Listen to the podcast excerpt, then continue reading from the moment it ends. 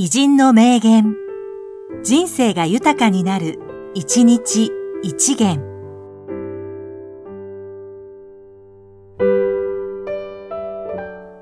3月5日、納屋五郎、俳優。ただ声を当てればいいと考えている声優が多すぎる。目の前に客がいると思っていない。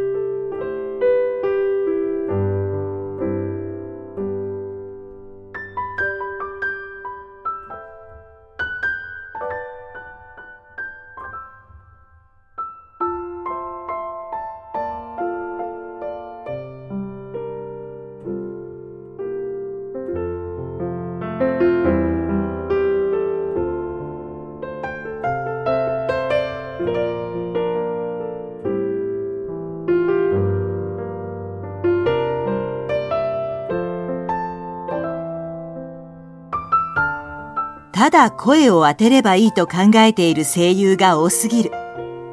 目の前に客がいると思っていない。